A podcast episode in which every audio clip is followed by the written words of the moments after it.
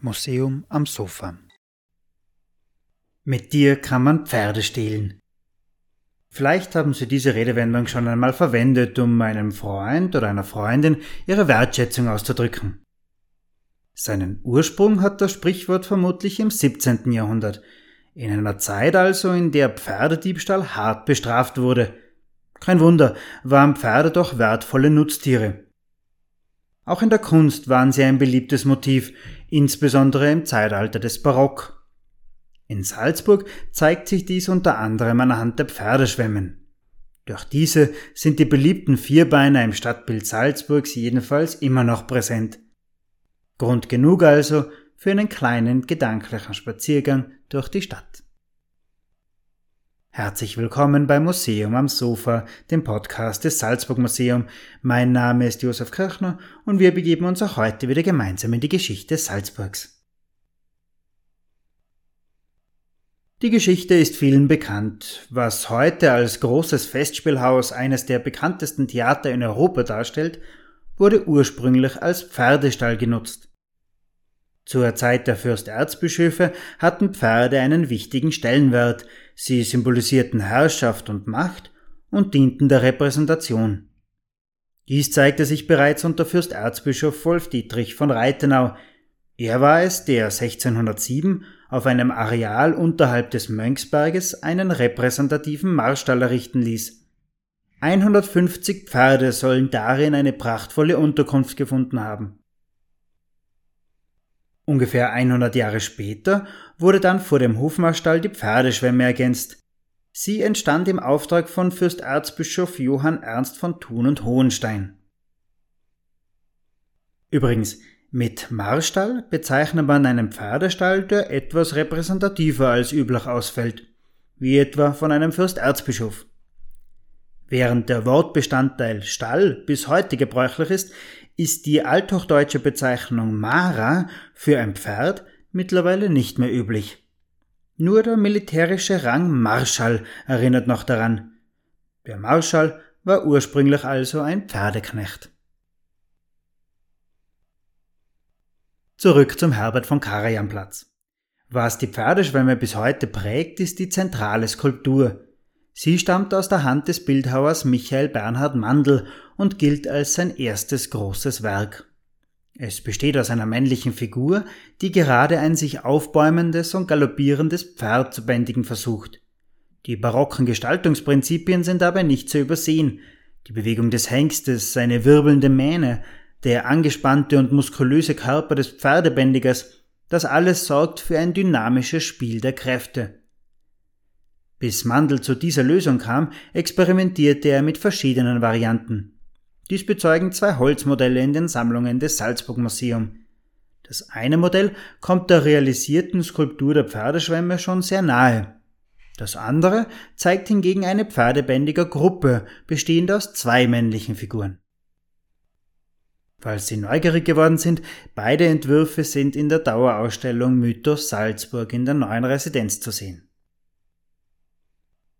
Übrigens, ursprünglich war die Skulptur der Pferdeschwemme um 90 Grad gedreht.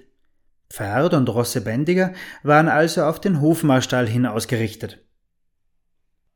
Die Rückwand der Pferdeschwemme bestand aus einer durchgehenden, zweigeschossigen Schauwand, die bis zum heutigen Festspielhaus reichte.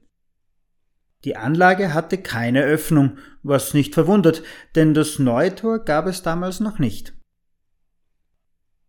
Der Gesamteindruck des Platzes ist mit der heutigen Situation des Herbert von Karajan Platzes nicht mehr zu vergleichen. Der Hofmarstall und die Schwemme bildeten, viel stärker als heute, eine Einheit. Die Pferde wurden direkt vom Stall in die Schwemme geführt. Die schrägen Rampen der Schwemme erinnern noch daran. Es ist anzunehmen, dass auch in dieser ersten Pferdeschwemmenvariante auf der Rückwand schon Abbildungen von Pferden zu sehen waren.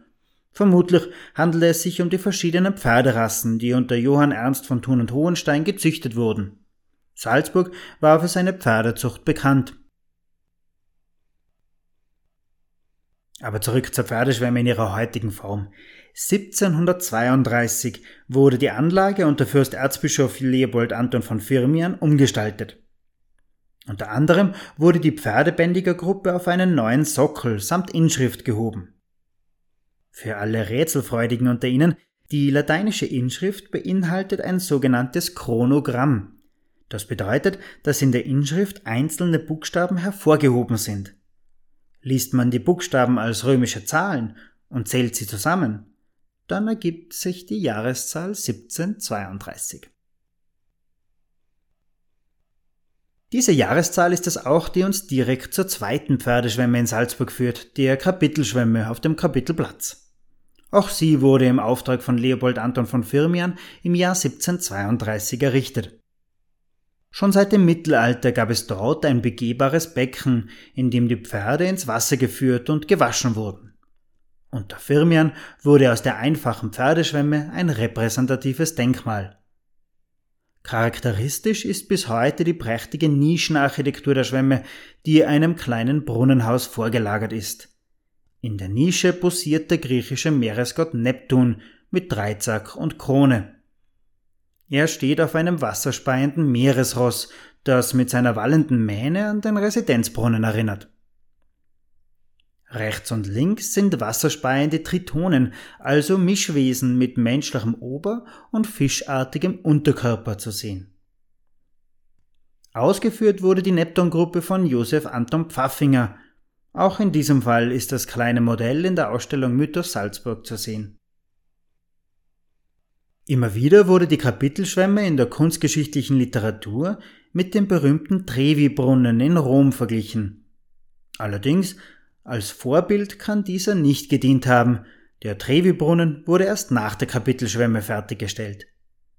Nichtsdestotrotz, die Brunnenanlagen Salzburgs unterstützen den Gesamteindruck eines Roms nördlich der Alpen, wie Salzburg seit jeher immer wieder genannt wird. Das war das Museum am Sofa für heute. Abonnieren Sie uns auf Spotify, Soundcloud, Apple Podcast oder Google Music und verpassen Sie so keine weitere Folge von Museum am Sofa.